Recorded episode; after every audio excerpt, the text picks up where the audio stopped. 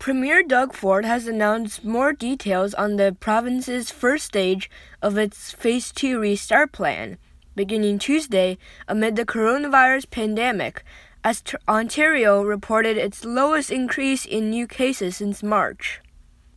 Hi guys, so today I'm going to tell you about the coronavirus situation in Ontario right now.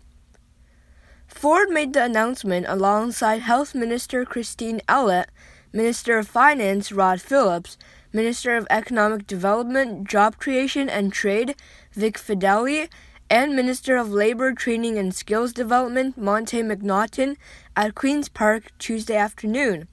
Ontario announced a Stage 1 reopening to begin Tuesday. Ford said the province is currently entering Stage 1 of 3 in Phase 2 of a three phase approach to reopening the province. Stage 1 could last anywhere from 2 to 4 weeks. Here are some things that Ford will be changing Industry, services, and retail. He will be lifting essential workplace limits on construction, and he will be resuming all construction projects.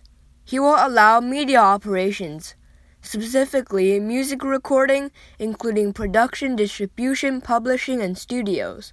Interactive digital media, including programming and development film and television post production and animation studios. Publishing, including newspapers, video games, and books. And he will also be opening outdoor recreational and seasonal activities. So, as you can see, Ford is making changes for the plans of Ontario, gradually bringing back our original lives before the pandemic.